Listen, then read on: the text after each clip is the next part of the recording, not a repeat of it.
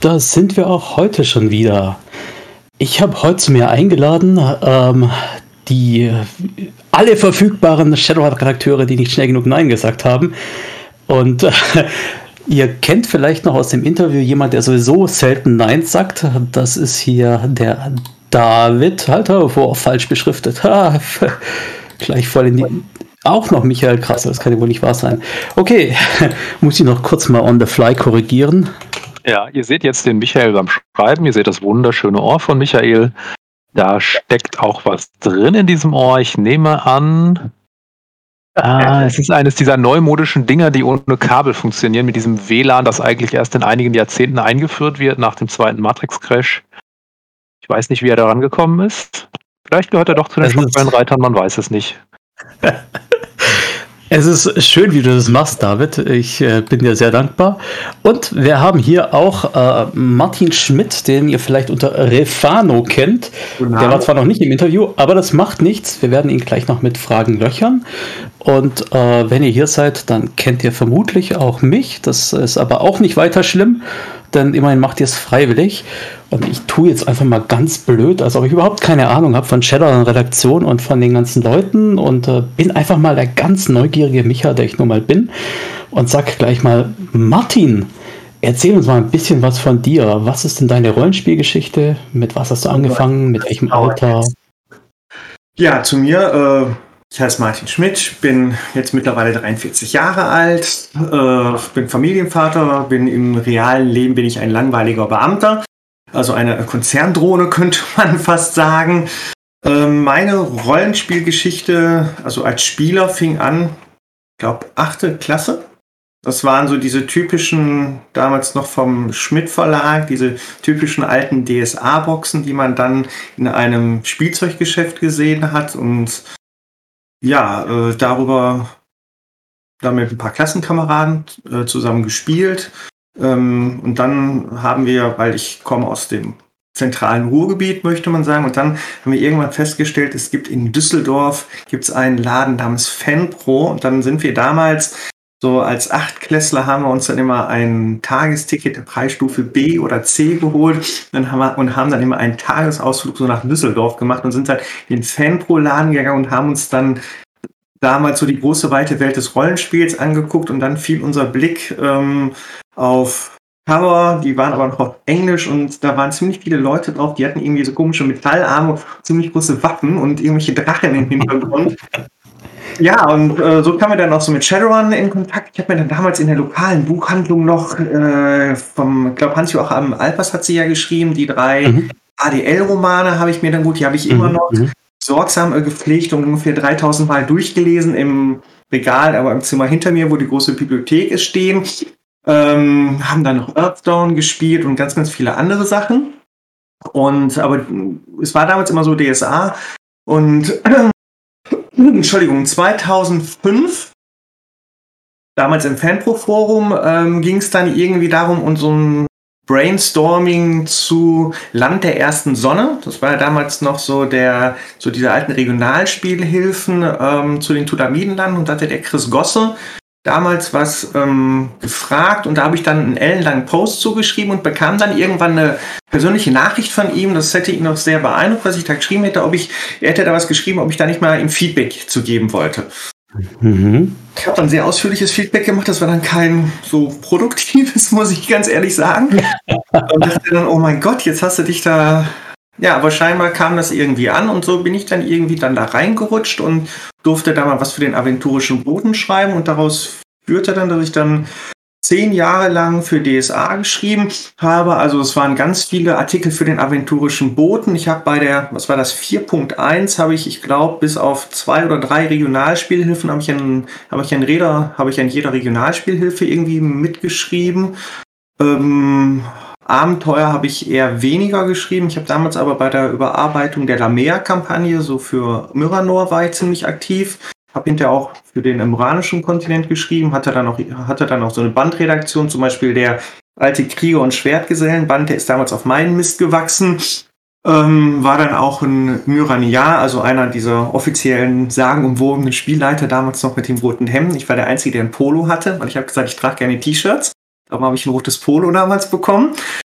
War dann auch in Myrania ähm, und ja, irgendwann, wie formuliere ich es jetzt nicht, hat man sich auseinandergelebt. Ähm, bin dann quasi mit dem Patrick Götz, wo der den Urwerk Verlag gegründet hat, habe dann also auch bei der ersten Edition von Splittermond am Grundregelwerk mitgeschrieben, habe bei Splittermond ganz, ganz viel geschrieben, äh, habe dann bei Space 1889, was ja damals auch der Urwerk Verlag hatte, habe hab, da auch am Grundregelwerk und habe da auch fast bei jeder Publikation mitgeschrieben, ähm, habe dann sogar mal was für Savage Worlds, habe ich mit dem Christian Bender, dann haben wir ja auch ein deutsches Abenteuer zugeschrieben, ich glaube, das war das erste Abenteuer in deutscher Eigenproduktion. Und immer zwischendurch äh, habe ich auch für Shadowrun geschrieben. Das, ich habe damals auch mal eine Kurzgeschichte geschrieben, die ist auf der Fanpro-Seite veröffentlicht worden. Und über Tobias Hamelmann, äh, der damals auch in der Redaktion von DSA drin war, Tigger, unser Chefredakteur, ähm, bin ich dann damals dann mit ähm, zu Shadowrun gekommen. Es war dann immer mal so ein bisschen, so kleinere Versatzstücke. Und ich glaube, jetzt so seit der vierten, fünften Edition habe ich ganz viele Redaktionen gehabt von ziemlich vielen PDFs. Äh, habe da so meine zwei, drei Steckenpferde, die ich ganz gerne so beackere und ja, schreibe jetzt immer noch. Und hoffentlich wird das auch noch ziemlich lange so weiter sein. ja, jetzt äh, zögere ich ja fast noch was zu fragen, weil David sein Bild schon fast eingefroren ist, wenn er nichts beitragen kann. Aber woher nimmst denn du die Zeit? Woher nimmst denn du die Zeit? Ähm, ja, genau wie immer im Leben sage ich, es ist halt Zeitmanagement. Ne, so, ich mhm. sag mal, wenn die Kinder abends so im Bett sind oder ähm, ich, ähm, ich habe immer so Schreibphasen. Also ähm, es klingt jetzt irgendwie banal, aber ich habe tatsächlich immer noch ähm, so ein kleines Notizbüchlein bei mir, mhm. ähm, wo ich so Ideen reinschreibe, die mir spontan kommen. Und dann habe ich noch ein anderes großes Planungsbuch. Wenn ich da irgendwelche größeren Ideen habe, die werden dann darin immer so noch schön handschriftlich, weil ich mag halt so die Haptik von Papier, immer noch so schön aufgeschrieben und ähm, ich nenne es immer so Schreibdurchfall, den ich dann habe, so kreativen Schreibdurchfall. Also ähm, dass ich dann wirklich Stunden habe, wo ich dann mich hinsetze und dann schreibe, so wenn ich Lust und Laune danach habe. Ähm, und dann schaffe ich in sehr kurzer Zeit relativ viel. Also ich bin nicht derjenige, also der sich hinsetzt und so, ich muss jetzt schreiben und es gibt Leute, die können das, ich kann das nicht. Also ich brauche so das Gefühl, dass ich jetzt was schreiben kann und dann setze ich mich hin und dann bin ich zum Glück immer sehr produktiv, so dass ich dann in kurzer Zeit viel schaffe. Okay, jetzt äh, für unsere Zuschauer im Stream unbemerkt ist gerade noch Sascha mit eingekommen. Der hat leider keine Kamera und bleibt deshalb die Stimme aus dem Off. Hallo Sascha, schön dich hier zu haben. Hi. Vielleicht kann ich dir ein Bild, vielleicht kann ich dir ein Bild von mir geben und das könntest du dann, weiß nicht, fürs YouTube-Video oder so das kann ich dann da drüber montieren, ja, das könnte ich tun. Ähm, was ich jetzt aber vorerst mal tun muss, ich muss dich mal ein bisschen lauter machen, weil du bist verhältnismäßig leise. Ja, das aber kriegen wir hin? Mit Windows 10 ist das alles kaputt gegangen. Windows 7 hat das noch gut funktioniert. Okay. Nicht ganz unser Thema heute. Wir wollen hier kein Windows-Bashing betreiben. Okay. Ähm, so, also wir sind ja quasi, wir tun jetzt mal so, als ob ich nicht dazu gehöre. Also ihr seid ja alle Teil der Shadowrun-Redaktion und äh, interessanterweise auch alle drei so ganz aus unterschiedlichen Ecken. Der David ist ja mehr so der Geschichtenonkel und der Sascha ist der äh, Lawmaster und ähm, in Refano haben wir ja mehr oder weniger den Drachenmeister. Woher kommt überhaupt Refano? Oh Gott, das ist ähm, DSA wieder. Ähm, oh, okay. Nein, das war, ähm, das war irgendwann, ich habe mich da im Fanpro-Forum damals angemeldet und habe mir gedacht, alle schreiben nur in diesem schwarzen, langweiligen Ton. Da hatte es ja noch einen anderen Farbhintergrund. Darum, ich habe immer auch in Indigo geschrieben. Ich habe also auch so meine Schriftfarbe immer geändert, weil man muss ich ja irgendwie von der grauen Masse ab oder von der schwarzen Masse äh, eben ähm, abheben, also der schwarzen Buchstaben natürlich gemeint.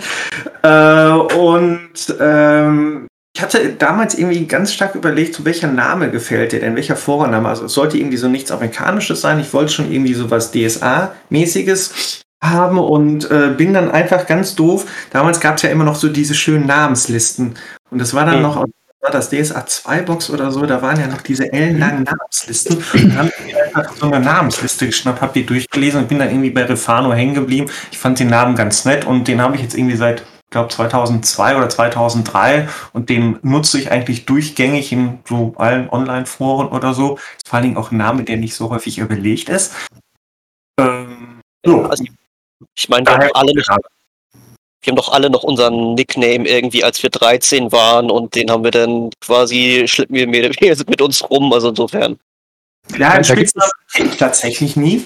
Aber ich glaube, da eignet sich mein Name nicht so viel, weil ich sage mal, Martin Schmidt, hm, Schmidi ist jetzt, naja, finde ich jetzt nicht so toll, was immer gesagt wird. Und dann habe ich dann einfach so Refano genommen. Also, weil ich, aber ich glaube, auch Schmidi war damals auch tatsächlich schon belegt, ne? Schmidt eben, ne? Äh, zwei Parallelen haben wir beide. Ähm, die eine Parallele ist äh, Chris Gosse. Chris Gosse war nämlich der allererste Bandredakteur, den ich bei DSA hatte. Und ich, da hatte ich nicht viele, weil ich glaube, ich habe nur eine oder zwei Sachen geschrieben. Und das war lustigerweise auch für dieses Tulamiden-Ding. Das war mhm. das Abenteuer Imuha in, ich glaube, wie Sand in der Wüste. Ich weiß es nicht mehr genau, wie das äh, Abenteuerband hieß. Die andere Parallele ist, ähm, ich hatte unglaublich lange und jetzt immer noch in einigen Zusammenhängen den Spitznamen Xandros und den habe ich mir auch aus der DSA-Welt rausgewählt. Ja. ja, der ist unglaublich lange hängen geblieben, weil es der erste war, den ich so im Netz benutzt habe. Mhm. Ja, und äh, der erste Name, den ich so öffentlich im Netz verwendet habe, da fehlt dann gleich der Apostroph oder die meisten Leute sagen dann, Dices in der Mehrzahl ist ohne S hinten. Vielen Dank. ja, ähm, du trägst den Namen, also äh, Entschuldigung, Sascha, du trägst den Namen Modi als äh, Avatar-Namen. Was hat es damit auf sich? Ja, gut, wie gesagt, das ist die Story halt mit den 13. Ich glaube, ich war nicht 13, aber ich war halt äh, jünger. Ähm, ich, das war ich äh, damals, als Half-Life rauskam. Das muss ja irgendwie 2000 gewesen sein. Äh, so ungefähr, glaube ich. Äh, da habe ich mich dann irgendwann mit dem Worldcraft Editor beschäftigt, wie, wo man dann eigene Maps machen kann und dann auch mhm. Player. Und ich wollte halt mal langfristig ein äh, Singleplayer-Projekt da vorantreiben und da brauchte man dann natürlich irgendwie Namen von der, der Gruppe und das Ding und daraus ist dann Mod Gamers entstanden, wie man halt irgendwie mit 14 und seinem Englischkenntnissen von 14 halt so, was man da halt so macht. Und äh, den habe ich halt lange benutzt. Und sind halt zum Teil immer noch. Und daraus wurde dann halt irgendwann die Kurzform Modi und das dann, um das noch etwas markanter zu machen, der mit Doppel D. Äh, oh. Ja. Und so ist das dann entstanden. Das benutze ich jetzt mehr oder weniger immer noch. Weil ist in der Regel auch nicht vergeben und äh, ja, ist äh, passt halt irgendwo noch aber das hat keine größere Bewandtnis, außer dass es irgendwie ein englischer Name, der irgendwie was für ein Mod für ein Half-Life und äh, Computerspiele und das war's. So, jetzt, äh, wie gesagt, wir sind ja jetzt alle ganz unterschiedliche Typen und kommen aus unterschiedlichen Richtungen. Und äh, wenn ihr irgendwo erzählt, ihr seid da in der Shadowrun-Redaktion, dann gibt es ja eine riesige, wie soll ich sagen, Erwartungshaltung oder manchmal auch Ehrfurcht. Dabei habt ihr jetzt alle berichtet, dass es eigentlich so mehr oder weniger reingestolpert war. Ähm, was habt ihr da so erlebt an Reaktionen? Gar keine, weil, äh, da hört man nichts von. Also ich sage auch nicht, ich bin Redakt bin in, in der Redaktion, weil also dieses, diese Konstellation habe ich nie verwendet. Ich sage, ich bin halt Autor, ich bin dann freier Autor und manchmal sage ich ja, ich habe dann als Redakteur mal ein paar Bände oder so PDS betreut, aber die Redaktion, da habe ich irgendwie noch nie verwendet. Und da kommt dann, also wenn wir es dann mal sagen, kommt manchmal so Interesse, vielleicht von ein, zwei Leuten, die das vielleicht nicht kennen und das irgendwie auch wissen wollen, wie sie Autor werden wollen oder was. Aber ansonsten rede ich vielleicht, wenn, mit anderen Leuten quasi aus der Branche darüber und dann sagen sie, ach ja, und dann geht's. Ich könnte mir aber vorstellen, dass David, du hast ja die Möglichkeit nicht zu sagen, du bist halt irgendwie Autor, weil du bist ja tatsächlich auf der einen Seite Autor von echten Büchern, von Romanen und auf der anderen Seite dann halt doch auch Teil der Shadowrun-Redaktion. Ähm, was kriegst du für Reaktionen, wenn du da so drüber redest? Ähm, also innerhalb der Rollenspielwelt scheint das irgendwie relativ normal zu sein, irgendwann auch mal irgendwas geschrieben zu haben. Das ist so, ja, gehört irgendwie dazu. Ähm, was ich merke, ist außerhalb der Rollenspielwelt, ich habe ja einen äh, Brotjob, ja, weil äh, offenbar bin ich nicht gut genug als Redakteur oder als Autor, um damit meinen Lebensunterhalt zu verdienen. Und äh, ich bin Kinder- und Jugendlichen-Psychotherapeut, arbeite in einer der vielen Kinder- und Jugendpsychiatrien in Deutschland ähm, und es kommt vor, dass äh, Jugendliche irgendwie feststellen, oh, sie schreiben ja Bücher oder sie gucken sich das ja, das, äh, sie machen das ja. Und das ist dann immer ganz lustig. Das äh, ist dann immer so eine Mischung aus, boah, muss der alt sein, dass der noch Bücher schreibt und nicht irgendwie YouTuber ist oder TikTok macht oder sowas? Warum? Also was soll der Scheiß? ähm, einem gewissen Interesse und dann sind das ja oft Jugendliche und dann haben sich ein paar auch irgendwie mal so ein Buch geholt und haben dann da reingeguckt, um mir dann zu erzählen, ja, das ist aber schon ziemlich langweilig, was sie da machen. Das ist also, ja, hier, du blöder Arsch, okay. mach erst mal selber. Ähm, aber ich glaube, die finden das dann doch manchmal schon ganz cool, dass, ja, mhm. das so ist. Mhm. Und äh, Martin, in deiner Beamtenkarriere Kommst du da überhaupt in die Verlegenheit oder versuchst du das weit ähm, zu verheimlichen, vielleicht sogar? Nein, ich, äh, ich äh, verheimle das nicht, aber äh, ich mache damit jetzt auch keine Werbung.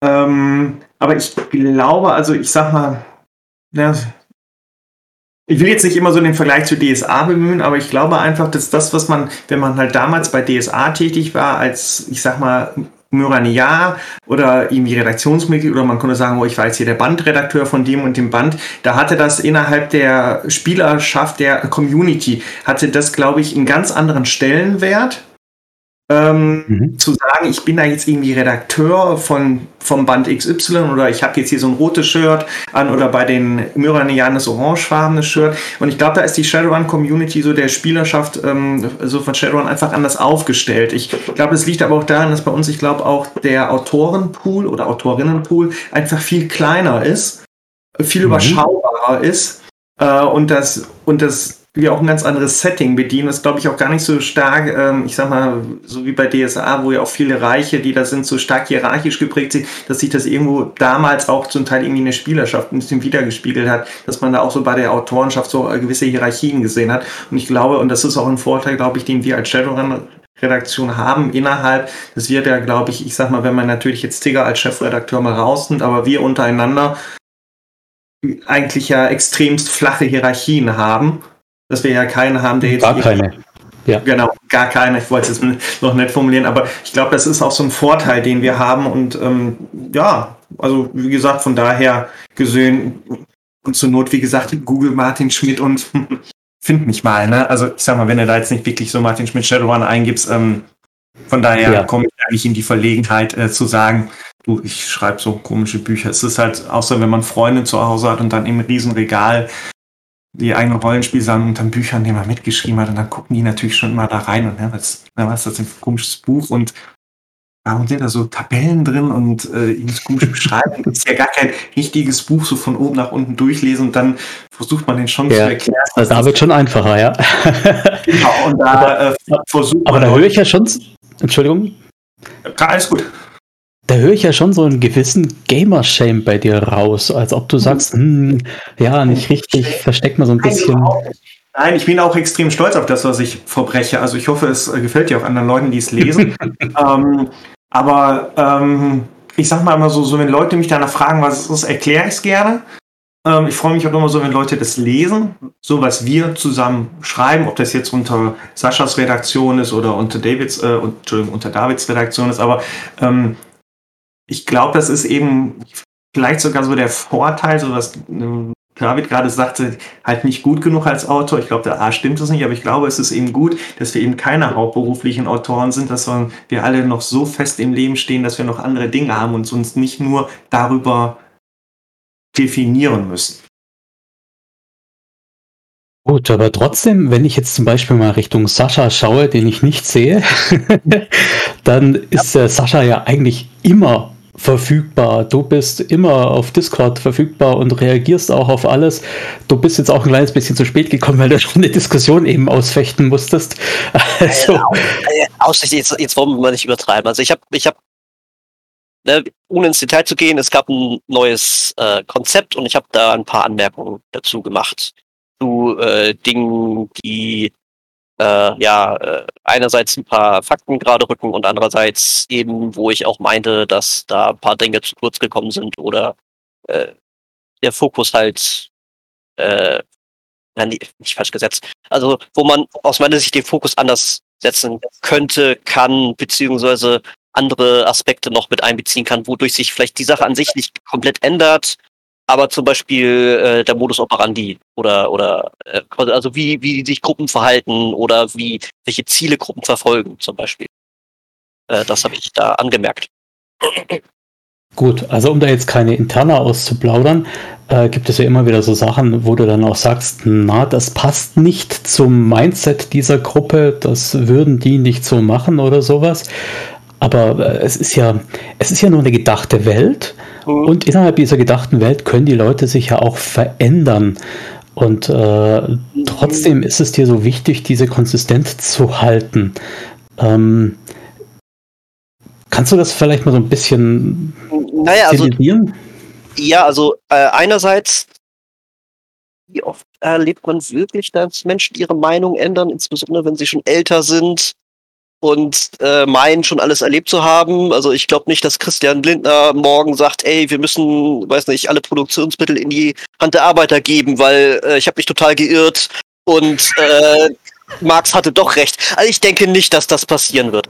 Ähm, zum an, äh, das wäre das eine. Äh, zum anderen ähm, ist das so ein gewisser Punkt von Verlässlichkeit.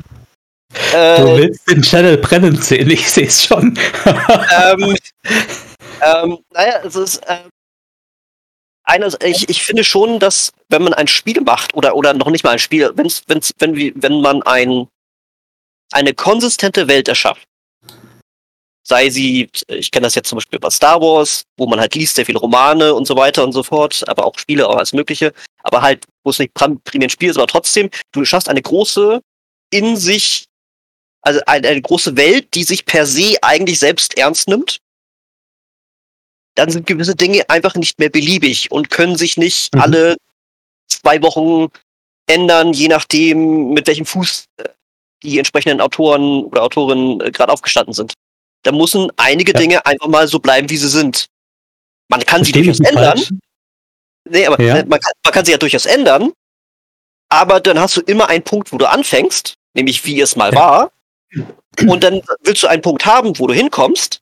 Und dann musst du sagen, okay, ich bin jetzt Punkt A, ich will Punkt B, also muss ich beschreiben, wie ich von Punkt A nach Punkt B komme, wenn ich dann Punkt B haben will.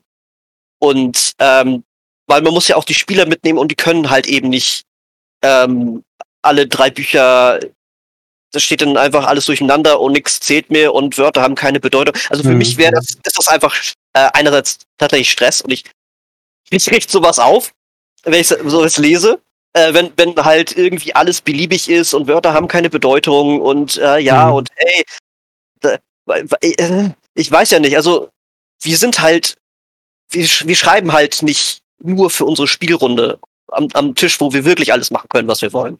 Wir schreiben halt für alle. Sollte auch, sollte auch in und, keinster Weise despektierlich sein.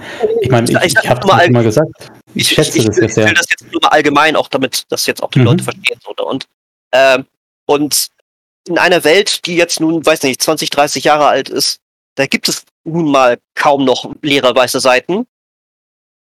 Mhm. Und deswegen muss man mit dem arbeiten, was da ist. Das heißt nicht, dass man gewisse Dinge nicht einfach mal unter Tisch fallen lässt, wenn die einfach nicht so gut sind, wie irgendwelche Kannibalenrestaurants oder so. Ähm, aber die Seiten sind halt nun mal nicht leer. Und wir können sie uns auch nicht leer wünschen, auch wenn wir gerade Bock drauf haben. Wir sind in dem Sinne, also das, das meine Auffassung, sind Dienstleister für einen Service. Und mhm. dieser Service soll natürlich auch Neuerungen einbauen und die Leser und Leserinnen überraschen und auf tolle Ideen bringen. Soll aber auch nicht irgendwie alles in Chaos stürzen, weil irgendwie alle zwei Bücher was anderes drin steht, weil, weiß ich nicht, dann kann ich auch sagen, Lofir äh, ist ein doofer Name, da ist ein TH drin, was Deutsche sowieso nicht aussprechen können. Ich nenne ihn jetzt Steve. Und ich sage auch okay. nicht, dass er vorher Lofir hieß, weil Steve Ihr da draußen Name. bekommt eine Ahnung, warum wir Sascha Lawmaster nennen. So. Äh, ich, so. ja, das ist, das ist tollerer Name, einfacher auszusprechen und mir gefällt er viel besser als dieses komische Ding da. So, das, das, okay. das geht halt nicht. Und wenn ich das, das bei dem nicht machen kann, dann müssen einfach auch andere Dinge einfach mal gelten. So. So. Jetzt nehmen wir mal diese Kluft, die du hier von A nach B aufgetan hast, wo du gesagt hast, wir haben eine Situation A, wo Konzern A sich sowieso benimmt und wir wollen hin zu der Einstellung, dass jetzt alles anders ist. Also diese Kluft A, B, da dazwischen müssen wir jetzt die Geschichte erzählen. Und äh, David, Frage an dich, wenn du jetzt so Geschichten erzählst, dann bist du ja erstmal frei wie so ein Hefeteig und kannst dich in alle Richtungen entwickeln. Jetzt gibt es aber in der Redaktion jemand wie Sascha, der da sagt, okay, hier ist A, hier ist B, ihr wollt B erreichen, dann mach mal deine Narration. Wie, wie gehst du da damit um? Ist es für dich äh, easy peasy oder ist es für dich eingrenzend und schwieriger? Sehr unterschiedlich tatsächlich. Also ich habe normalerweise so eine ähm, so einen festen Emotionsablauf, ähm, nein, normalerweise würde ich gar nicht sagen, aber oft folgenden Emotionsablauf. Ähm, ich bringe Idee X ein und dann kommt es darauf an, ist mir die Idee wichtig oder ist die einfach nur dazu da, was da beizutragen und andere Leute anzuregen. Ähm, wenn mir die Idee wichtig ist und da irgendwie Arbeit hintersteckt und dann kommt ein Kommentar zum Beispiel von Sascha und der ist oft von Sascha, weil er ist eben der Lawmaster. Er guckt da sehr genau hin und er hat ein unglaubliches Wissen und ist unglaublich gut darin, sich ich sag mal, Fakteninformationen aus alten Bändern herzuholen. Er sagt, ja, das ist aber so und so und so und so und so. Dann ist meine erste Reaktion, ach verdammt, meine schöne Idee, mach die doch nicht kaputt. so, ja, dann lese ich mir das ich. durch und dann merke ich, ähm, da ist ein Teil, den ich sehr gut annehmen kann, weil der einfach unglaublich gut belegt ist. Ähm, mhm. Und manchmal bleibt es dabei, manchmal ist da auch ein Teil drin, wo ich denke, ah, das ist seine Sicht der Welt, weil wir sind ja immer sehr verschiedene, also wir sind tatsächlich alle sehr verschiedene Charaktere und haben auch alle eine etwas unterschiedliche Art an Shadowrun heranzugehen und sehen die Welt auch unterschiedlich, so wie das jeder Shadowrun-Spieler macht. Im ähm, Endeffekt kann man auch jede Quelle ja als inweltliche Quelle sehen, also aus Shadow Talk oder sowas. Ja, da finde ich, hat Sascha ein Stück weit recht. Also einmal gibt es ja Quellen, die tatsächlich nicht in-game sind, vor allen Dingen bei den älteren Sachen. Ähm, und auch bei den Ingame-Quellen gibt es ja schon so etwas wie eine Hierarchie.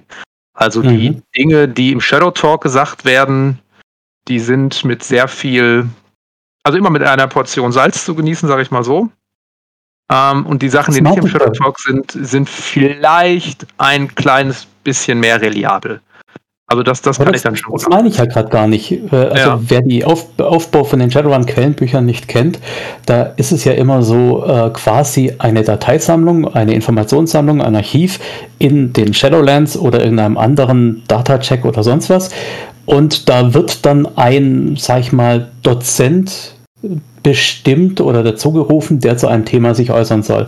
Und das ist ja immer auch eine Spielfigur, die da intradiegetisch von ihrer Sicht der Dinge redet. Und natürlich kann die falsch sein, natürlich könnte diese Person getäuscht worden sein und gar nicht bewusst irgendwas verfälschen.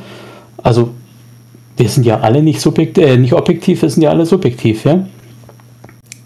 Aber entschuldige, ja. ich wollte deinen Gedanken nicht abwirken. Genau. Ne? genau so sind die aufgebaut. Ja, dann äh, und dann gucke ich mir Saschas Reaktion oder die Reaktion von anderen an und muss dann für mich entscheiden, okay, ähm, welchen Teil davon ähm, sehe ich als so ernst, dass ich tatsächlich meine Idee verändern sollte. Und bei welchem Teil sage ich, nee, da bin ich doch eher bei meinem. Und das machen eben mehrere Leute so und so verändert sich eine Idee auch im Laufe der Zeit. Mhm. Meistens ist es ja so, dass Ideen eher bereichert werden oder sterben. Eins von beiden. So. ja. Ähm, so funktioniert halt der Prozess relativ oft. Da ist es auch ganz gut. Äh, wir haben ja gerade gesagt, wir haben eigentlich flache Hierarchien. Ähm, die heben wir aber manchmal auf mit voller Absicht. Dann wird eben eine Bandredaktion bestimmt. Und diese Bandredaktion hat dann erstmal das letzte Wort in Bezug auf Tigger. Dann immer im Notfall. Mhm. Ähm, und das ist auch ganz gut so, weil sonst würden wir uns wahrscheinlich im ewigen, in ewiger Diskussion zerfasern, ja. dass wir dann für diesen Moment jemand, also so eine Art, wie sage ich das? Ähm, ja, mir fallen dann immer gleich nur militärische äh, Metaphern ein. So eine Art Chef für eben dieses Gefecht, sag ich mal so, mhm. ja, ja. Äh, damit das funktionieren kann. Weil sonst würde man sich in endlosen Debatten da äh, ja, verlieren. Ist ja auch irgendwie wichtig, wenn man so, so Bände jetzt hat, wie zum Beispiel hier das Neo-Noir, ähm, was ja äh, den Film Noir praktisch nach Shadowrun bringen sollte da möchtest du ja eine Stimmung, die sich durchzieht und so einen gewissen ähm, konstanten Fluff, der da einfach ähm, eine Grundlinie bildet und das muss eben ein verantwortlicher Redakteur quasi in die Hand nehmen. Ne? So, Jetzt hast du es aber gerade schon wieder erwähnt und wir haben das alle schon erwähnt. Wir haben diese flachen Hierarchien und eigentlich äh, ist ja auch von Tigger so gewünscht, dass es niemanden gibt, der ein Thema sozusagen für sich gepachtet hat. Und trotzdem haben wir im Prinzip so ein bisschen den Drachenmeister, den äh, Martin hier bei uns. Ähm, magst du uns ein bisschen was über dein Steckenpferd erzählen? Es ist ja nicht mal ein Steckenpferd. Also ich sag mal, Drachenmeister, so das würde ich auch für mich gar nicht in Anspruch nehmen, weil ich sag mal, da gibt es ja noch andere Leute und es gibt ja ganz, ganz viele Drachen, die es in der ADL gibt. Also angefangen von den großen Drachen, dann gibt es ja auch den einen oder anderen kleinen Drachen. Äh, ich sag mal so, wir haben alle unsere Sachen, die wir gerne schreiben. Äh, Sascha als Loremaster ist zum Beispiel ein unglaublich guter Autor, wenn es um Konzerne geht. Das heißt, wenn ich irgendeine mhm. Redaktion Redaktion habe und ich brauche für irgendeine Region, weiß nicht, ich habe damals halt für Pomoria hatte ich die Bandredaktion. Ja, hallo Sascha, möchtest du das nicht machen? Weil kann das nicht so gut wie er. Also ich kann erstmal nicht gut Konzerntexte schreiben, plus ich habe gar nicht das ganze Wissen, was er hat. Also da haben wir alle, ich sag mal, unsere Steckenpferde. Ne? Ähm, so was wir gerne machen. Ich, ne, ich schreibe zum Beispiel gerne zu Pomoria, aber auf die Frage, die du abgezielt hast, ist halt Nebel her. Ähm, ist halt eine Sache, da schreibe ich jetzt, ich weiß nicht, ich glaube seit zehn Jahren ist so ungefähr jeder Text, der mal zu Nebel hergeschrieben wurde, äh, ist so von mir geschrieben worden, ist dann natürlich immer von den entsprechenden Bandredakteuren dann auch abgesegnet worden. Außerhalb in Österreich, da habe ich mir den Text selber abgesegnet, weil da hatte ich halt die Bandredaktion. Aber das ist dann von Tigger hinterher wieder abgesegnet worden ich weiß nicht, ob das zu viel Hintergrundinfo ist, aber der, der Roman von Bernd Perplis, hast du ihn vorher vorab gelesen oder hast du da mit reingewirkt? Ja, dachte ich mir. Okay, alles klar. Ich habe also, also, ähm, hab ihn vorher äh, gelesen und äh, fand ihn vorher schon sehr gut. Ich finde ihn jetzt immer noch sehr gut. Äh, nee, äh, da habe ich damals dann aber auch, da durfte ich äh, Testleser sein. Ich habe mich auch sehr gefreut, dass man mich gefragt hatte. Ja. Glaubt, für einige Dinge hat man mich da auch gefragt, ich weiß nicht mehr. Also für, ich glaube, zwei oder drei Romane hat man mich einige Sachen gefragt, die ich dann auch äh, ja.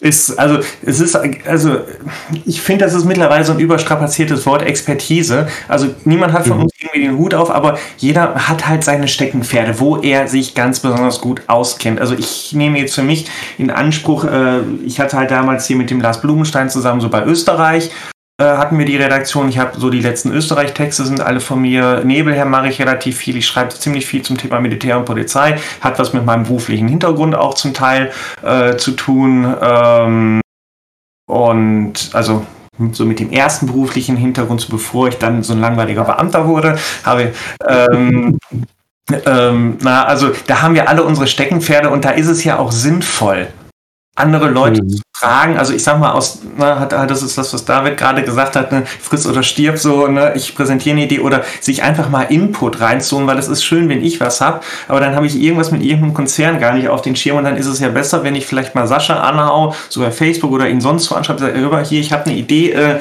kannst du mir mal kurz Input geben?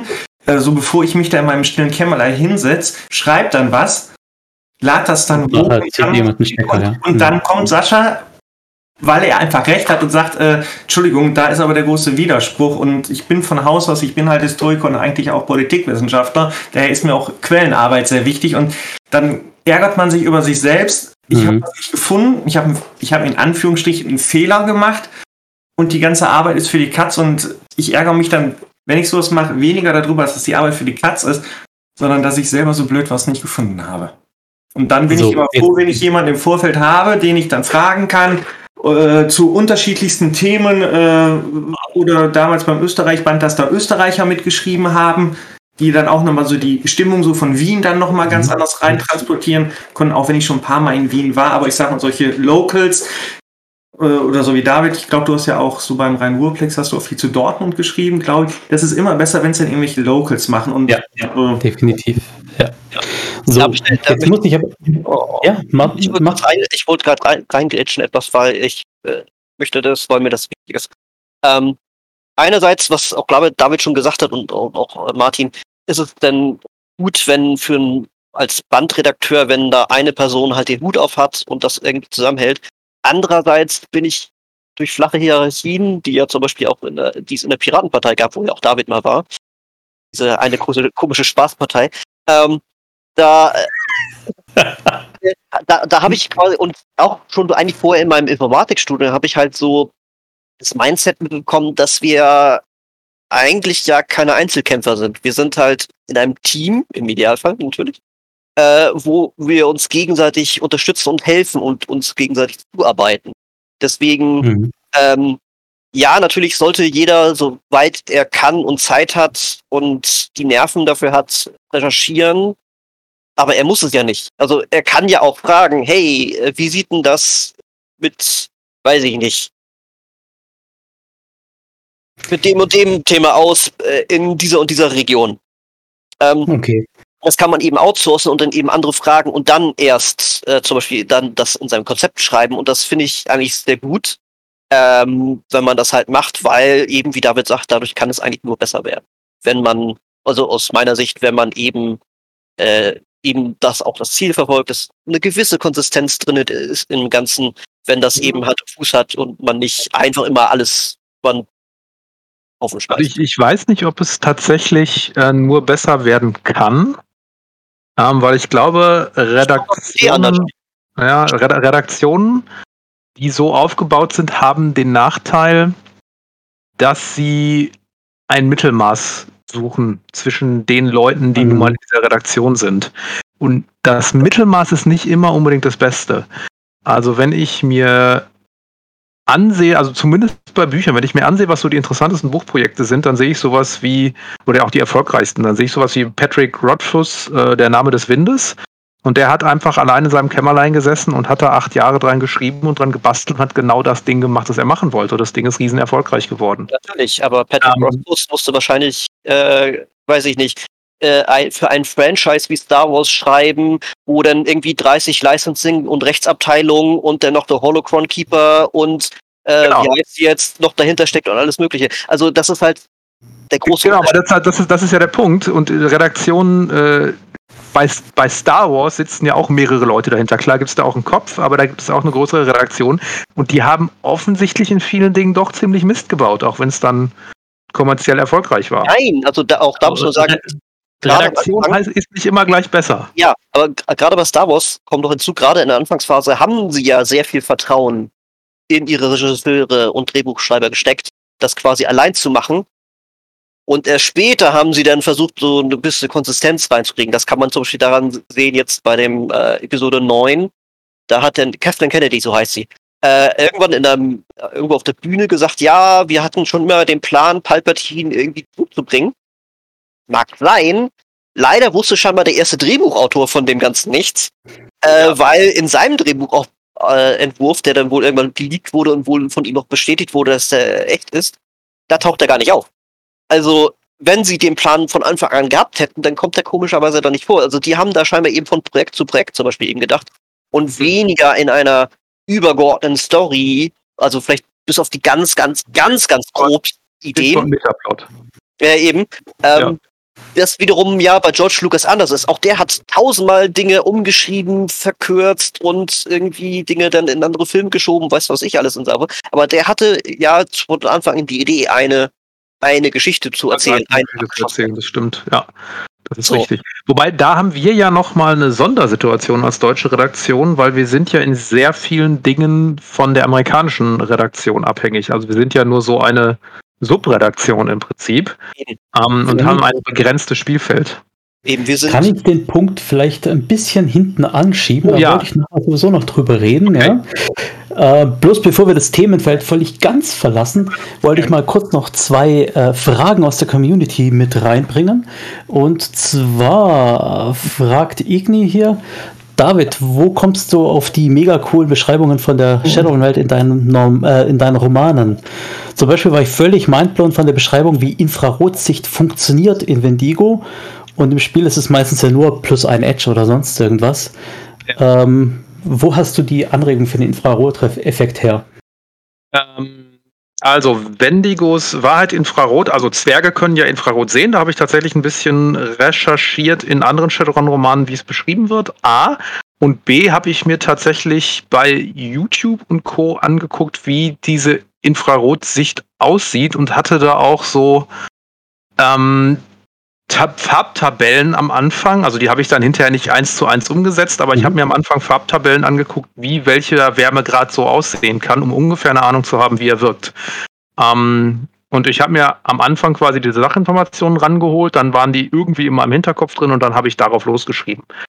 Das heißt nicht, wenn man jetzt äh, die Sicht mit Farbtabellen vergleicht, wie etwas in Infrarotsicht aussieht, dass das immer unbedingt eins zu eins stimmen muss. Da mag auch hier und da mal die Rule of Cool stärker gewesen sein. Ähm, ähm, aber es ist schon so, dass ich da erstmal recherchiert und geguckt habe, wie funktioniert es und es dann entsprechend umgesetzt habe. Zumal ähm, ich finde, so etwas wie Infrarot sehen ist ein Aspekt, den man im tatsächlichen Rollenspiel ganz, ganz schnell vernachlässigt. Auch gerade, auch gerade als Spielleiter oder Spielleiterin in der Beschreibung, weil es unglaublich nervig ist, immer noch diese Zusatzebene zu beschreiben. Ähm, über, über einen längeren Zeitraum und die immer mitzubedenken. Ähm, und deswegen dachte ich, das wäre wirklich schön, das in einem Buch mal konsistent durchbeschrieben zu haben. Ich hoffe, es ist mir gelungen. Ähm, weil da, da kann man es einfach besser durchhalten, weil da bin ich halt die ganze Zeit in einem Charakter. Ja. ja. Und mhm. da geht's. Also das, fürs Medium so funktioniert es gut, fürs Medium am Spieltisch ist es manchmal schwierig. Übrigens, da bist du auch gar nicht der Erste. Ich glaube, im uralten Roman Wechselbalg war das auch schon so. Da ja. wird ein, ein, ich glaube, er ist zum Troll äh, goblinisiert. Chris, ja, Chris natürlich. Chris Kubasik? Wie heißt der Chris? Ich glaube schon. Äh, tatsächlich, die erste Hälfte ist einer meiner Lieblingsromane. Die zweite Hälfte ist so ein bisschen mehr, finde ich, aus verschiedenen Gründen. Aber die erste Hälfte ist absolut genial. Was ich ähm, schön finde, ist, ist, wie er die, diese Szene am, am Feuer beschreibt, wo er da sagt, er kann halt besser feststellen, wie weit das Fleisch gegart ist, weil er einfach die Wärmesicht ja, hat. Ja, ja. Absolut klasse. Das sind Dinge, die wir jetzt so im Normalleben nicht denken würden. Ja, aber es ist natürlich da. Es ist natürlich da. Äh, was ich aus dem Roman auch unglaublich schön finde, ist, da ist am Anfang halt ganz viel Alltagsbeschreibung. Ja, das ist ja so ein 15-jähriger Junge, der zum Troll goblinisiert und dann hat man erstmal über Dutzende von Seiten wirklich diese Alltagsbeschreibung. Wie geht es diesen Menschen da, ohne dass da gleich was mit mhm. Shadowrunnern losbricht in irgendeiner Form? Ja. Schöne Frage, Dankeschön. Ja, auch eine schöne Frage hat hier gerade Michi gestellt. Und zwar möchte er gerne wissen, wo, äh, hier kommt gerade die Rückmeldung, auch von Michi, Chris Kubisek, genau, ja. Äh, die Rückmeldung von Ach Quatsch. Die Frage war, wo wir unsere Texte schreiben. Im stillen Kämmerchen oder ob das in der Öffentlichkeit in dem Café ist. Äh, Martin, wie machst du das? Hast du irgendwie deine Kemenate, wo du dich einbunkerst oder? Genau in dem Raum, in dem ich gerade bin. Hinter mir ist der Schreibtisch meiner Frau. Ich sitze hier an meinem Schreibtisch, sitze vor meinen drei Monitoren. Ähm, entweder sitzend oder ich habe auch so einen schönen höhenverstellbaren Schreibtisch, so mit Motor, stehe dann häufig davor äh, und sitze dann hier, habe irgendein Getränk meiner Wahl bei mir stehen. Meistens ein Geräusch unterdrückte Kopfhörer auf, wenn meine Kinder hier hinten rumrennen oder irgendwie sowas. Äh, und dann schreibe ich einfach. Oder im Sommer sitze ich häufig tatsächlich ganz klischeehaft draußen im Garten auf der überdachten der Terrasse, auch wieder mit einem Getränk meiner Wahl und schreibe dann draußen im Garten. Also Jetzt hast du mir die Folgefrage schon vorweggenommen, wie du dich gegen Störungen deiner Kinder abschirmst. Das sind ja keine Störungen. Ähm, die geben heute, also ich sag mal so, meine Kinder sind damit ja groß geworden und äh, auch so meine Frau, die frage ich häufig, weil ich sag mal so, wir sind jetzt seit über 20 Jahren zusammen und die hat ja im Prinzip so meine ganze Rollenspiel-Karriere ähm, so, also als Autor miterlebt und mhm. ähm, ich sag mal, äh, sie ist mit so die, also sie spielt kein Rollenspiel, äh, sagt immer, das ist ein Spiel so für große Jungs. Ähm, aber wenn ich wirklich kritischen Input brauche, der sogar noch kritischer ist als der von meinen Rollenspielkollegen bei Shadowrun, dann, dann frage ich meine Frau. Die ist manchmal noch böser als die lieben Kolleginnen mit mir. Und also, aber das ist immer so ein ziemlich gutes Korrektiv, die dann sagt, wo muss das denn sein oder so. Und äh, auch wenn sie es nie zugeben würde, die ist eine, ähm, die ist eine echt gute Expertin. Ja. So, Kinder, also. Kinder sind die Hölle. Ich habe äh, meinen Splittermond-Roman geschrieben, da hat das allererste Mal mein Patenkind ähm, Test lesen dürfen. Das erste, was der mich fragt, ist, wie soll ich nochmal anmerken, wenn irgendwas langweilig ist? Und ich dachte mir, ey du, verdammt! Die sind ja verdammt ehrlich, ne? Ja. Sind ehrlich, also das ist nicht so, ah, kannst du noch mal gucken, ob die Handlung ein bisschen schneller oder könnte man das und das nicht streichen, sondern so, blah. Ja. Weiß ich mhm. Ich habe irgendwann mal was geschrieben, ähm, das war für den Rhein-Ruhr Band, der jetzt hier letztes rauskam, da habe ich eine Stadtbeschreibung. Da hat, man, da hat meine Frau das gelesen und sagte, ja, schön. Und so, bla, langweilig, was passiert denn da? Ja, im Endeffekt ja. habe ich dann nochmal gelesen, nach einem Tag äh, hingelegt. Ja, und sie hatte recht, ich habe es dann nochmal geschrieben. Ja, aber meinen ersten Roman, den, den habe ich meinem Sohn. Meinen ersten Roman, den habe ich meinem Sohn auch äh, gebunden, sogar mit äh, Baumwollbindung und alles und hingelegt. Und ähm, irgendwann so eine Woche später habe ich gefragt, ja, hast du es gelesen? Wie weit bist du denn? Wo steckst du denn gerade? Also, nö, ich habe es aufgehört. da freust du dich natürlich auch. ja. ja. Ähm, wie sieht's aus, Sascha? Wo schreibst du? Ja, also auch äh, im stillen Kämmerlein. Ich habe äh, ein Sofa vor meinem Rechner stehen tatsächlich. Kann man sich ein bisschen hinlegen. Das ist aber etwas zu kurz für mich komplett, meine Länge. Äh, deswegen das so mittel und naja, dann wechsle ich immer so zwischen liegend und sitzend und tippe dann in dem Rechner rum, wo ich dann halt zwischen dem Word-Dokument und den PDFs äh, immer hin und her wechsle, wo ich dann halt Dinge erstmal nachlese und das dann hinschreibe. So, ja. Also, da ist jetzt keine große Magie irgendwie dahinter. Ja, David, wenn bei dir nicht gerade das Patenkind da ist, dann hast du es ja auch relativ ruhig, oder? Ja, meine Freundin ist da, aber die lässt mich schreiben. Aber tatsächlich ähm, schreibe ich, glaube ich, vergleichsweise viel in Zug und Bus, weil ich fahre ähm, immer noch meistens mit Zug und Bus zur Arbeit. Ähm, und das dauert ungefähr eine Stunde, bis ich da bin, eine Stunde, bis ich zurück bin. Und in der Zeit, das nutze ich dann gerne, um zu schreiben. Und äh, ich habe, also bei Ivans Weg am allermeisten, weil da hatte ich am allerwenigsten Zeit, weil ich dann auch nebenbei irgendwie in der Politik unterwegs war als Bezirksvertreter und habe irgendwie für Sachen kandidiert und so. Ähm, da habe ich tatsächlich den Großteil des Romans in Zug und Bus geschrieben. Ähm, was auch dazu führt, dass bei Ivans Weg ab und zu mal, also gerade am Anfang diese Busszene mit drin war. Ähm, ja, und das, das macht wirklich Spaß. Äh, also einerseits äh, darf, darf ich mich da dann ja nicht so ablenken lassen. Zum anderen finde ich es unglaublich lustig, bestimmte Szenen im Bus zu schreiben, um jetzt zu überlegen, die Leute gucken mir gerade über die Schulter und wer weiß, was die so denken. Je nach Szene. Ich bin dir jetzt aber sehr dankbar, dass du jetzt gerade gesagt hast, dass du auch in Bus und Bahn schreibst, weil tatsächlich bin ich so ein 5-Minuten-Schreiber. Das heißt, wenn es heiß hergeht, dann habe ich das Tablet dabei und ähm, wenn ich die Kinder abholen fahre und ich bin zwei, drei Minuten zu früh da, dann mache ich halt noch zwei, drei Minuten Text.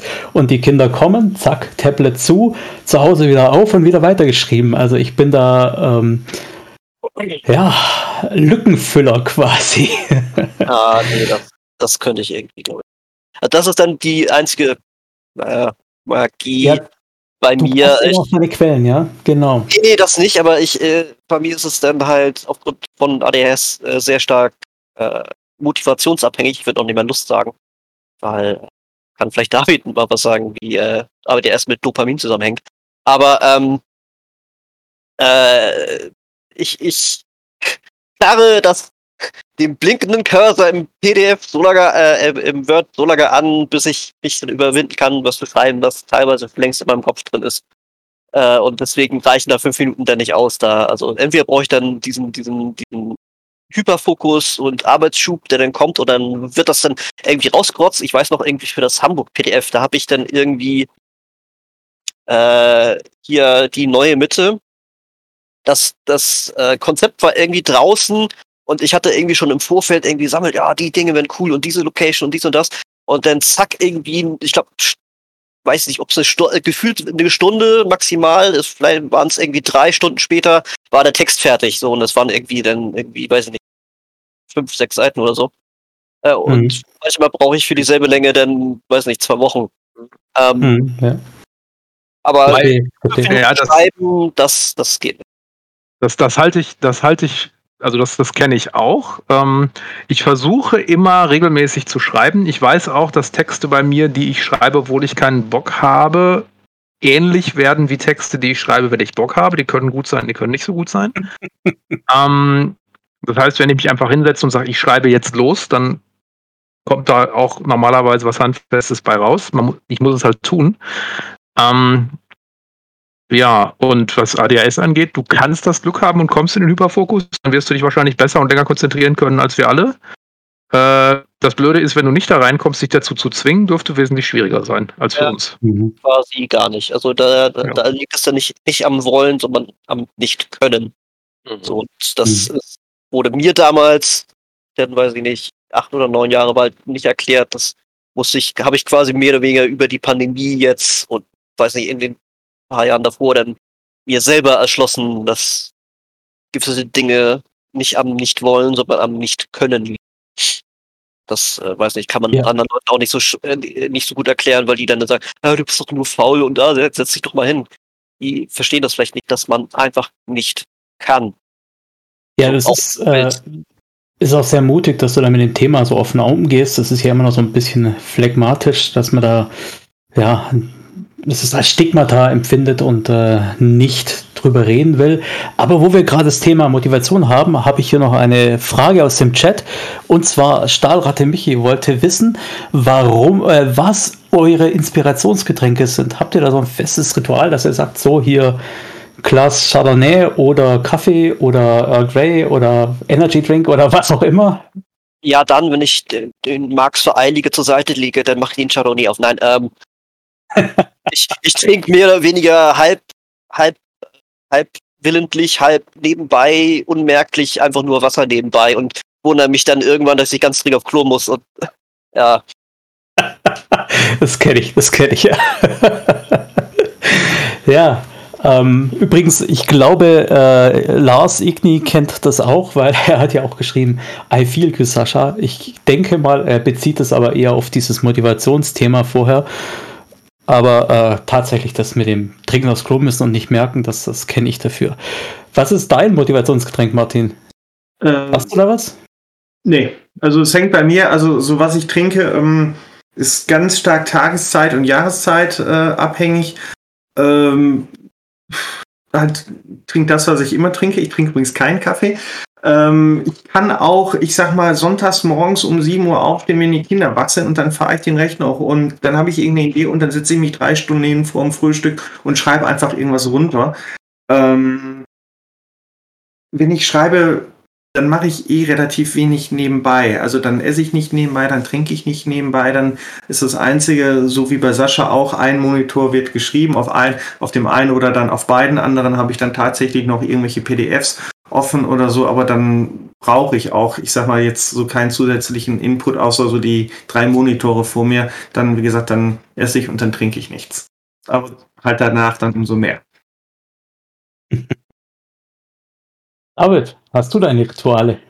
Äh, Rituale äh, habe ich, wenn ich sie durchführe, ist es auch besser. Erstmal, das Getränk der Wahl ist tatsächlich auch Wasser, und zwar Leitungswasser. Ähm, ich habe vor vielen Jahren, 15, 16 Jahre her, habe ich gemerkt oder habe ich mir eingebildet, wenn ich Alkohol getrunken habe, schreibe ich besser. Das habe ich so gemerkt, dass ich, wenn ich abends von Partys, Studentenpartys wiedergekommen bin, wo ich ein bisschen angeschickert war, konnte ich mich wunderbar hinsetzen und Texte schreiben. Und sei es für Rollenspiel, sei es für Studium oder sonst was. Und irgendwann kam ich dann mal auf die, auf die Idee, als ich irgendwann so nah an der Deadline war, hm, ich könnte ja ein bisschen was trinken. Und da dachte ich mir, äh, Moment, stopp. Den Weg gehst du jetzt bitte nicht. Da hast du nämlich überhaupt gar keinen Bock drauf. Mhm. Und dann habe ich das tatsächlich sein gelassen. Also komplett. Also ich, ab und zu trinke ich noch Alkohol, aber dass ich dann irgendwie, ich sag mal, angetrunken schreibe, gar nicht mehr. Never ever. Ich habe dann danach auch irgendwann angefangen, beim Alkoholikerheim zu arbeiten, was auch ganz interessant war. Und da war mir noch klarer, hm, das ist keine gute Idee, dieser Erzählung vom angetrunkenen Autor zu folgen und äh, man müsste das ja, weil. Ähm, und tatsächlich, was passiert ist, wenn ich unter Alkohol schreibe, war damals, dass ich habe normalerweise ungefähr zehn Ideen, wie so ein Satz aussehen könnte oder wie eine Geschichte weitergeht. Und ich muss mhm. mich dann für eine entscheiden. Und das fällt mir schwer. Ich muss also gucken, was ist die beste. Ähm, wenn ich was getrunken habe, habe ich einfach weniger Ideen. Deswegen ist es leichter zu schreiben. Ach, das ist ja auch mal interessante und, Auswahl. Und, und ja. ich bin mir selber gegenüber nicht so kritisch und sage, ah, das Aha. könnte ich aber so formulieren oder das könnte ich so formulieren. Das heißt, ich bin weniger kritisch und ich habe weniger Ideen und deswegen klappt der Schreibflow besser. Mhm, ähm, verstehe, verstehe. Und mittlerweile bin ich einfach routinierter und disziplinierter und habe auch mehr Fachwissen, sage ich mal, dass ich nötigenfalls auf den Text werfen kann, um zu entscheiden, so mache ich's. So. Hm. Äh, wollte ich auch gerade fragen, hast du die Texte nochmal gelesen, nachdem du sie getrunken geschrieben hast? Die sind okay. Also das ist, äh, ich, ich, glaube, das ist ganz oft, wenn ich da so sitze und mir denke, hä, wie geht's denn weiter oder wie, der, wie wird der Satz formuliert, ist es halt ganz oft ja, so fein ziseliert und fein gedacht, dass es, es merkt kein anderer. Ich merke ich es aber mhm. sonst eher niemand. So. Und überhaupt, egal was du schreibst, egal wie oft du drüber geschaut hast, wenn du nach einem Jahr wieder drüber schaust, denkst du dir, hm, das hätte ich doch lieber so formuliert. Das geht mir mit allen ja, Texten so. werden ja besser, wenn sie Sachen oft machen. Ja, man, es gibt ja diese berühmten 10.000 Stunden, danach kann man erst irgendwas richtig. Und das heißt, wenn ich jetzt, weiß ich nicht, 500 Stunden oder 1000 Stunden mehr geschrieben habe und mich mehr mit Texten beschäftigt habe und gelesen habe, ja, selbstverständlich habe ich dann einen anderen Blick darauf, was ich da tue. Wobei, ich muss sagen, manche Sachen lese ich von früher und finde die furchtbar. Und manche Sachen lese ich und denke ich mir, hey, das ist doch verdammt gut. Kommt auch vor. Ja. ja. Aber das sind dann oft Sachen, die ich mit anderen Leuten zusammen gemacht habe, die erfahrener waren als ich. Ich soll mich übrigens im Namen des Chats für, für die interessanten Antworten bedanken. Und im Namen des Chats gibt es auch gleich die nächste Frage. Sandra hatte mich vorher, ich nehme an, das ist Sandra, du kannst gerne was dazu sagen, aber der Nickname kommt mir bekannt vor. Äh, was denn euer Lieblings-Shadowrun-Roman ist? Habt ihr sowas? Mhm. Weil ich quasi keine gelesen habe, bis auf äh, Ivans wie von David. Deswegen sage ich Ivans Weg. Gut, cool, was, was, was laut vielen Leuten der schlechteste von den dreien ist. Also.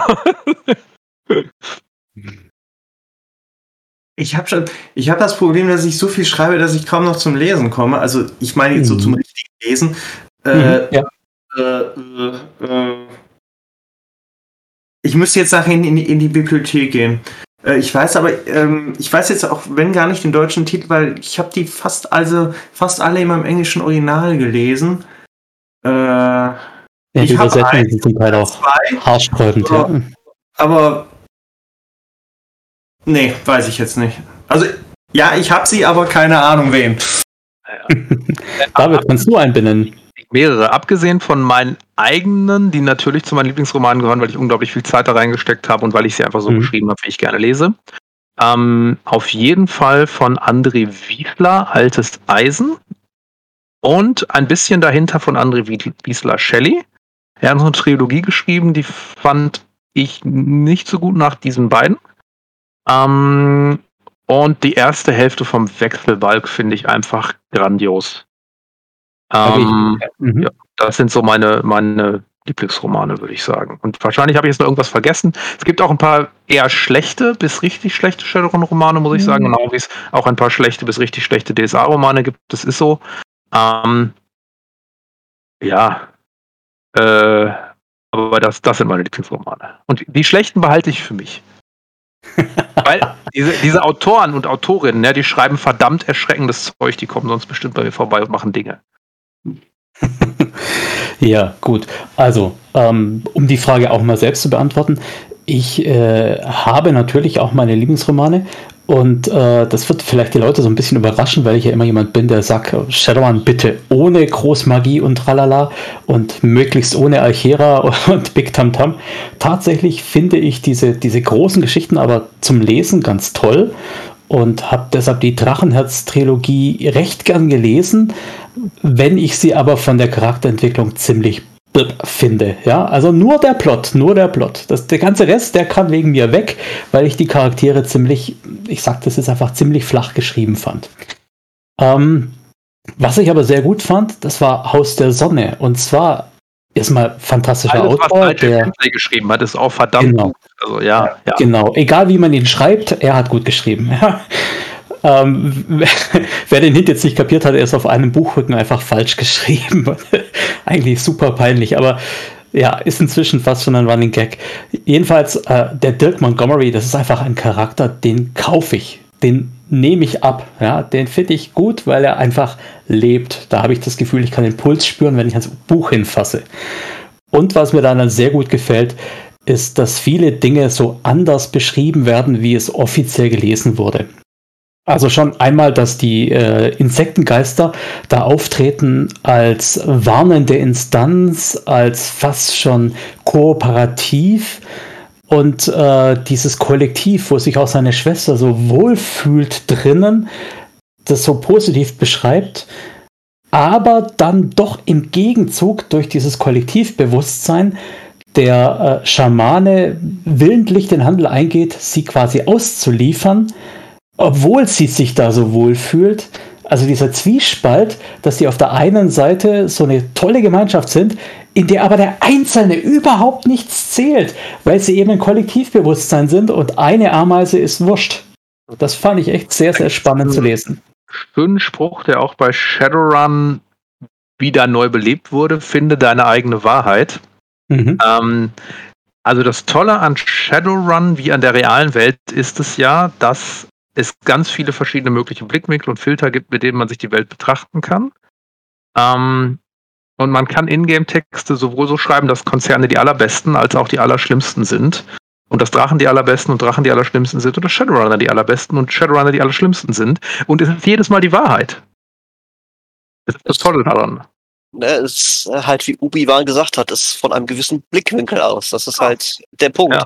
Ähm, mhm. ähm, um den Punkt zum Beispiel auszudehnen, man also jetzt, wenn man jetzt von den Spielbüchern jetzt mal ein bisschen weggeht, wenn man jetzt mehr in Geschichten denkt, dann ist es ja gut, wenn man, oder ich finde es gut, wenn man gewisse Erwartungen oder Punkte aufbaut und die dann bricht. Also jetzt zum Beispiel ganz auch unabhängig von Shadowrun. Ich hatte mal eine Idee für eine dann D&D-Klasse, ähm, die halt Magie, Macht und so ein bisschen angelehnt ist an, an die Wasserbändiger aus äh, Avatar mhm, der letzten ja. Und äh, so halt quasi blutbändig, das gab es ja auch mal in einer Folge.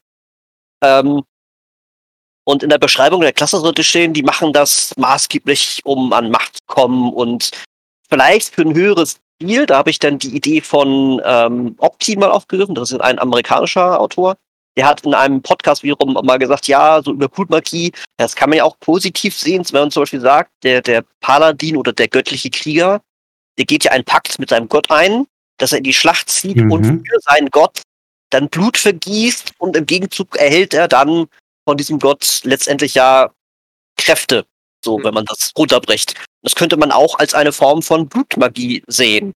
Oder er hat das Beispiel genannt, äh, die Mutter bei der Geburt verliert auch sehr viel Blut. Ne? Die macht das aber nicht aus Eigennutz oder so, sondern eben für, für ein anderes Lebewesen. Das heißt, man kann Blutmagie natürlich auf viele andere Dinge sehen. Das heißt, ich hatte dann einmal diese Beschreibung, dass man hier halt hat, dass das eigentlich meistens eigen, e-, egoistische Leute sind, die auf Machtgewinn aus sind und vielleicht einige wenige, die das dann für äh, nicht aus Eigennutz machen. Kannst und du den Gedanken mal ganz kurz ja, pausieren? Ja, ich sehe nur gerade, Martin wird langsam nervös. Der hat seine Deadline schon um vier Minuten überschritten. Ja? Zehn Minuten habe ich noch. Vier Zehn Minuten, Minuten hast du noch? Okay. Zehn Minuten hast du noch, okay. Also Sascha, leg los. Okay, und dann, deswegen habe ich dann quasi den Charakter, den ich dann spielen wollen würde, basiert auf dieser Klasse, wäre eine Person, die diese Kräfte niemals haben wollte und alles daran setzt, sie komplett wieder loszuwerden. Weil, weil sie das nicht haben wollen. Und das ist halt, das ist halt äh, der Punkt, quasi die, die, die, die, die, die Welt quasi aufbauen oder Lore oder wie man es immer nennen möchte, aufbauen und dann im Einzelfall gucken oder, oder wie das denn mit der Welt interagiert und dann mit diesen Sachen brechen. Das, für mhm. Geschichten mhm. das ist wunderbar und funktioniert super und man kann da super tolle Geschichten erzählen, wie äh, halt ja.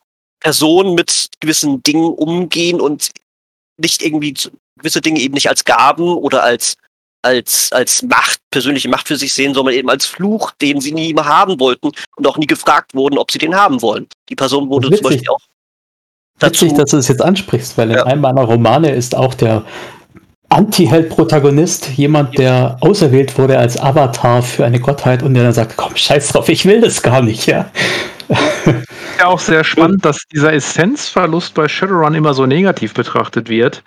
Mhm. Aber ich sage mal, wenn ich ein Konzernlenker bin und vielleicht gar nicht so empathisch entscheiden möchte, sondern streng nach gewissen Logiken, ist es vielleicht ganz gut, wenn ich eine Intelligenz habe.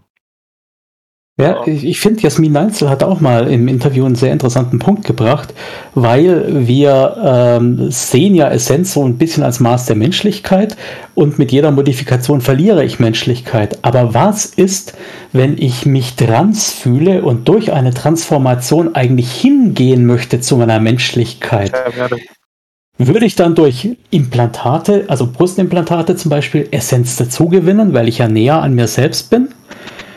Also ist ein spannender Ansatz, ja? Interessante Frage. Ja. ja. und mittlerweile gibt es ja in Shadowrun mehr Möglichkeiten, Essenz dazu zu gewinnen. Und ich meine, da könnt ihr mich aber korrigieren, es gibt auch die Regel. Wie bitte? Ich meine, du, äh, also es gibt eine Möglichkeit, die, glaube ich, sehr teuer ist und sehr lange dauert und kriegst du verloren Essenz wieder, aber du kannst zum Beispiel, glaube ich, nicht. Die ist nicht teuer, die kostet so viel wie die Initiation. Ja, genau. Ja, es, geht nicht, es geht nicht darum, um den Ausgangswert zu kommen, aber ähm, es gibt dann noch zusätzlich die Regel, dass wenn ähm, Implantate Behinderungen ausgleichen, dann kosten sie keine Essenz mehr. Ah ja, die habe ich irgendwie wohl überlesen. Okay, ich glaube, die ist drin mittlerweile. Da gab es eine größere Diskussion in den USA drüber, weil gesagt wurde, das geht ja nicht an, dass Menschen, mhm. Die behindert sind und das in irgendeiner Form ausgleichen, per se weniger Menschlichkeit haben als die anderen. Das wäre ja ableistisch. Und ich glaube, deswegen ja. ist diese Regel eingeführt worden. Was David, jetzt, du hast einfach die, die, Neigung zu Themen, die wieder zu Shitstorms führen, aber here we go, ich bin bereit. ich, ich wollte es ja nur sagen, also. Ja, die Leute, dann, würde, dann, würde, ich ja fragen, ja, okay, aber es gibt ja zum Beispiel äh, Leute, die ihre Behinderung ja nicht als Behinderung, also als, beziehungsweise als negative Behinderung ansehen. Mhm. Und das heißt, dass Essenz ein eine Art normtypische Vorstellung von Menschlichkeit ist. Genau. Die man dann quasi so ja nicht anstreben muss, ja. aber anstreben kann. Das ist auch eine, irgendwie. Hm. Ja, und jetzt könnte man die ganz, ganz gemeine Frage stellen: Menschen, die im Autismus-Spektrum sind, haben die ein bisschen weniger Essenz und haben die deswegen vielleicht Abzug auf irgendwelche äh, sozialen Proben, so wie das Leute mit zu wenig Essenz haben, mhm. weil die eben nicht mehr so zur äh, Majorität in der Gesellschaft gehören, wie man miteinander umgeht. Ich glaube, dass das würde, das würde normalerweise quasi, also wenn es geben würde, würde das eher so über, über negative Quali äh, Qualities, wie hat Vor- und Nachteile quasi geregelt. Und ich glaube, da ist dann Essenzverlust. Dann, dann, dann gibt es ja wieder die prominenten Menschen, die sagen, it's not a bug, it's a feature. Also, äh, also prinzipiell, wir wissen ja aus Studien, dass Manager ja teilweise leicht psychopathische Züge haben. Ähm, also hohe Manager. Ja. oder oder auch äh, ähm, ein, ein hoher Prozentsatz von Managern als Nicht-Manager hat. Ja, genau. Ja. Eben, und äh, ich glaube eher, dass es dann geht eher so über, über Vor- und Nachteile, die nicht unbedingt mit Lizenzverlust zu tun haben. Also ich meine, da gab's ja, gibt es schon etliche, ich meine, da hast du ja auch teilweise ja Abhängigkeiten, die man ja äh, so viel sehen kann, wenn du, wenn du im Astralraum und so weiter bist. Das, das schwächt ja irgendwie dein Echo oder so. Wörter, ich weiß schon gar nicht mehr, wie das heißt. Äh, ja. Ähm, oh, das, das, wäre, das wäre aber echt, echt interessant, in Shadowrun mal was zu diesem Thema Essenz zu machen. Also da gibt es ja schon einiges zu veröffentlicht worden. Es gibt schon einige Querverbindungen zu anderen Dingen. Zum Beispiel, wie sieht man es im Astralraum? Vampire können Essenz zu sich nehmen. Oh. Das wäre echt mal spannend, da tiefer einzutauchen. Das geht leider nicht unter die amerikanische Redaktion. Wir, wir, können das gerne weiter diskutieren, aber ähm, Martin nähert sich unbeständig seiner Deadline und ich würde ihn gerne noch wenigstens so in aller Form im Stream verabschieden. Äh, Martin, toll, dass du da warst und ähm, ja. Gerne nochmal wieder, wenn ich nicht zu langweilig war. Äh, nee, finde ich überhaupt nicht. Also ich hatte dich gerne hier und ich hole dich auch gerne wieder in den Stream oder Podcast oder sonst irgendwas. Du fehlst ja noch in meiner Sammlung. also ist ja irgendwann in naher Zukunft, dass man auch nochmal über die eine oder andere Sache, die vielleicht mal kommen wird, dann auch nochmal ein bisschen konkreter sprechen kann. Äh, Aha, hört, hört, es wird vielleicht mal was kommen. Vielleicht irgendwann mal, keine Ahnung, und ähm, dann kann man ja vielleicht über Dinge reden, über die wir heute noch nicht reden können. Oder Jetzt hast du aber viel nichts gesagt. ja.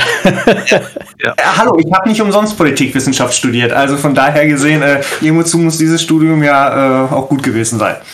Alternativ also werden ja noch Deep Dives für schon vollendete Projekte kann man ja auch mal machen, wo man dann zum Beispiel Redakteur war und Autor und oder Autor. Was man sich denn dabei gedacht hat bei diesen Dingen, Entscheidungen, die man getroffen hat. Genau. Ja, ja, das kenne ich. Und dann kommen irgendwelche Fans, die sich viel besser auskennen als wir selber und dann ja, Fragen ja. stellen, wo man sich überlegt, ich habe keine Ahnung. Warum? So was hat der Künstler sich dabei gedacht. ist immer ganz schön, aber wer die letzten, so vielleicht noch äh, so einen kleinen Werbetrailer ganz zum Schluss, äh, wer jetzt wissen möchte, worüber könnte der Martin Schmidt jetzt gerade gesprochen haben, einfach mal so die ganzen letzten Datapulse mal aufmerksam lesen und eins und eins und eins zusammenzählen, dann könnte man vielleicht äh, auf eine Idee kommen, in welche Richtung es denn gehen könnte. Lange lebe der Konjunktiv 2. Ja. So, und du, du hast auch schon sehr viele Fantasien angeregt, habe ich im Chat gesehen.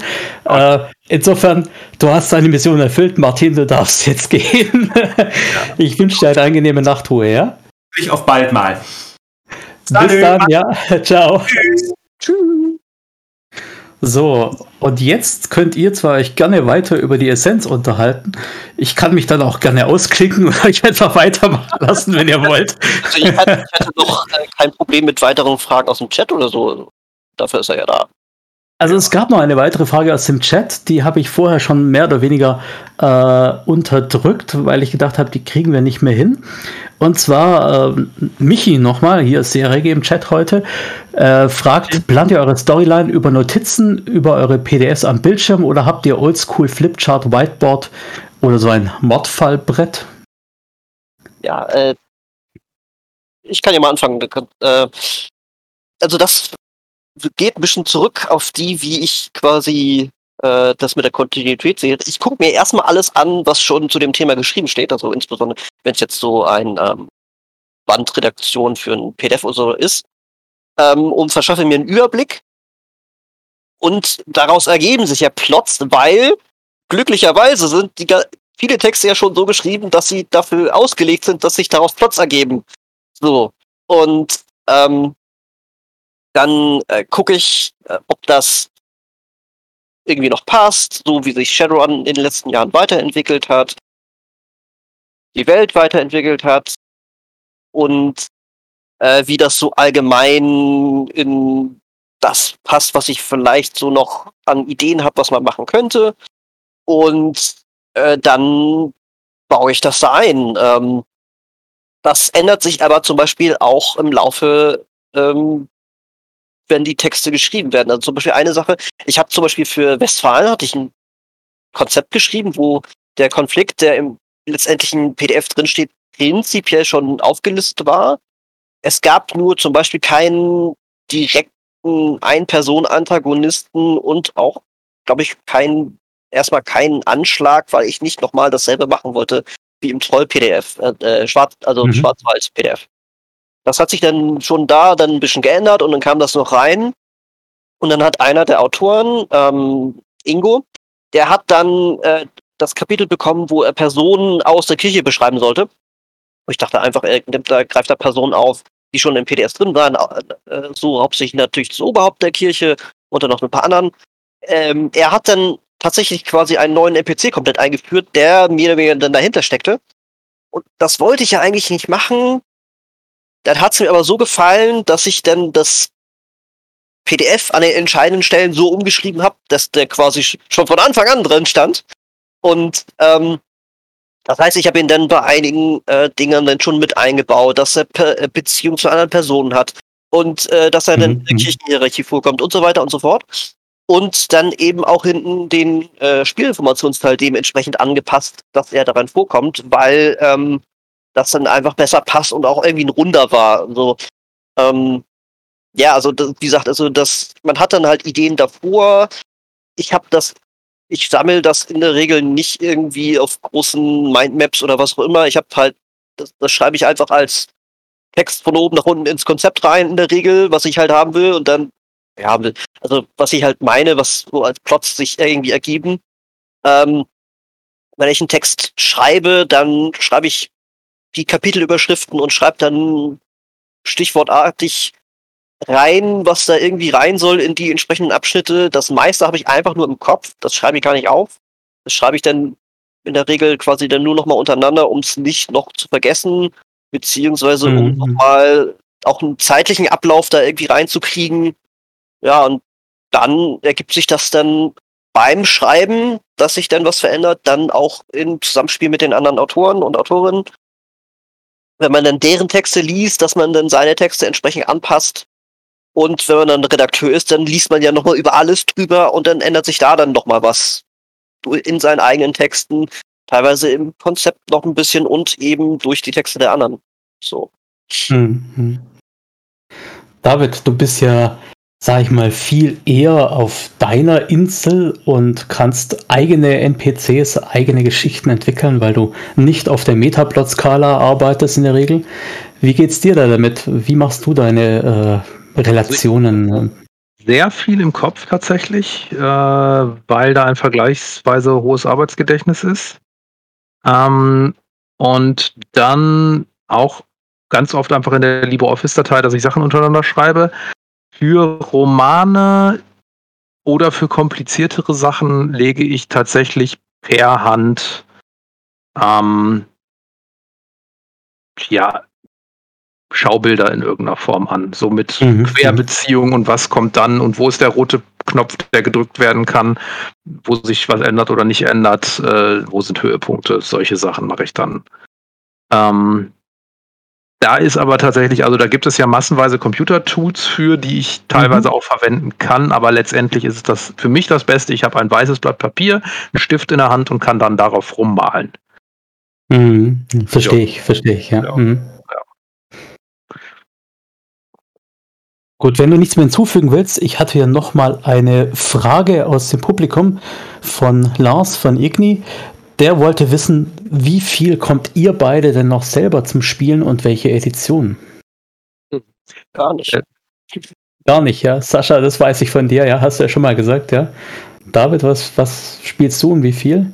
Äh, wir sind auf die sechste Edition gewechselt vor einiger Zeit, haben da ein bisschen gespielt, haben dann erstmal eine Shadowrun-Pause eingelegt und das gegen Hexen ausgetauscht. Ähm, unser Spiel, also wir haben lange Zeit immer dienstags regelmäßig gespielt. Der Termin steht eigentlich mhm. immer noch, aber ich sage mal, nach Corona ist der nicht mehr so regelmäßig, wie wir uns das wünschen und fällt immer mal wieder aus. Ähm, wir haben mittlerweile das so gemacht, dass wir alternierend Pathfinder spielen ähm, online und Live-Hexen.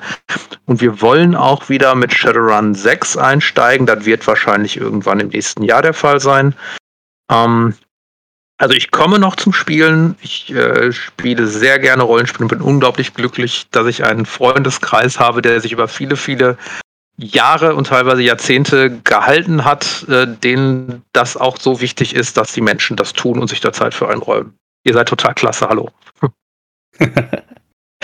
Sehr schön. Ähm, witzig finde ich ja, dass Lars überhaupt nicht wissen wollte, wie, was ich spiele und so weiter, weil er es ja eh schon weiß hier. alle. Die, ja. Hm, was? Das kennen wahrscheinlich alle. Aber ich kenne es noch nicht. Was spielst du denn im Moment? Oh, was? Äh, okay, also ich spiele ebenfalls Hexen. Ich spiele Vampire, das leitet mein ältester Sohn übrigens. Ähm, ich spiele sehr viel Numenera, meistens One-Shots, weil es sich hervorragend anbietet. Ähm, ja, ich hoffe, ab Freitag starten wir The Dark Crystal. Wenn ihr beide irgendwie mitmachen wollt, könnt ihr gerne noch irgendwie einsteigen. Ähm, weil da braucht man keinerlei Vorbereitung und so weiter. Oh, Gott im Himmel. Talk spiele ich. Ähm, ähm, ähm, ähm, ja, noch so ein bisschen Star Wars, aber das ist mehr oder weniger ausgelaufen. Äh, Alles aktuell, nicht schlecht.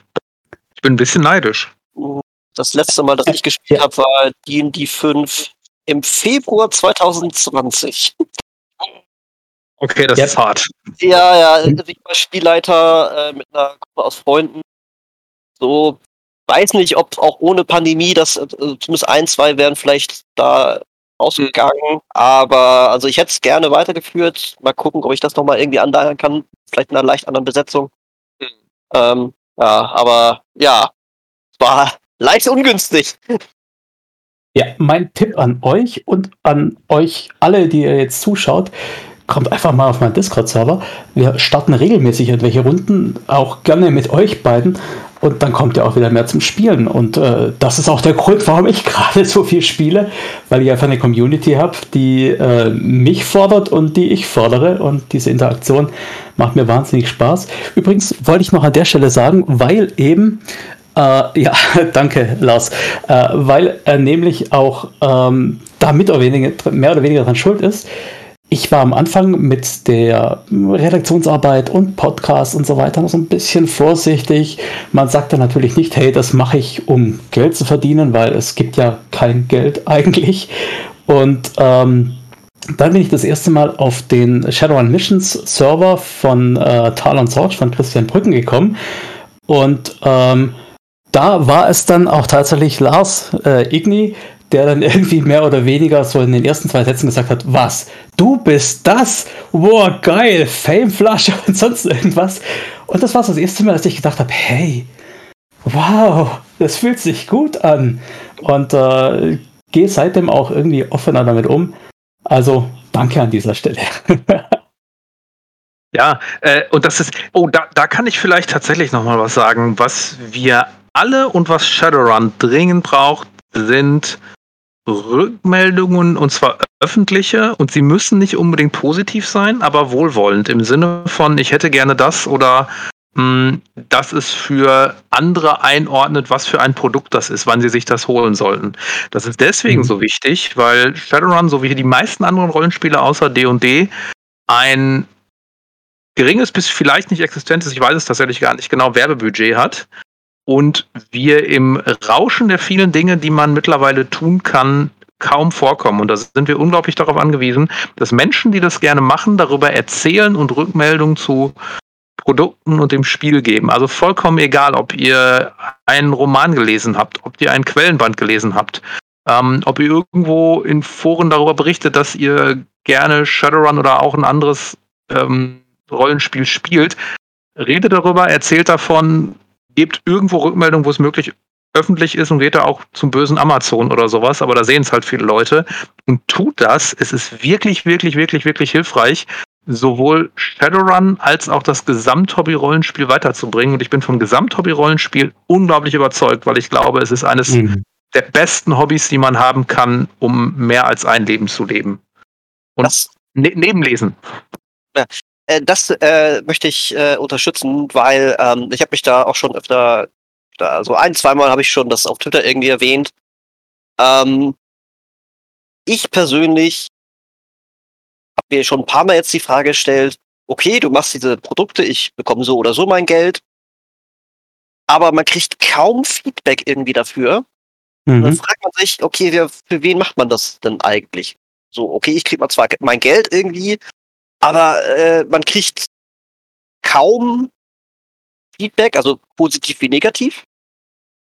Und äh, zum Beispiel hier ähm, das, das PDF von der Treurepublik, das erste äh, PDF, was ich als Redakteur betreut habe.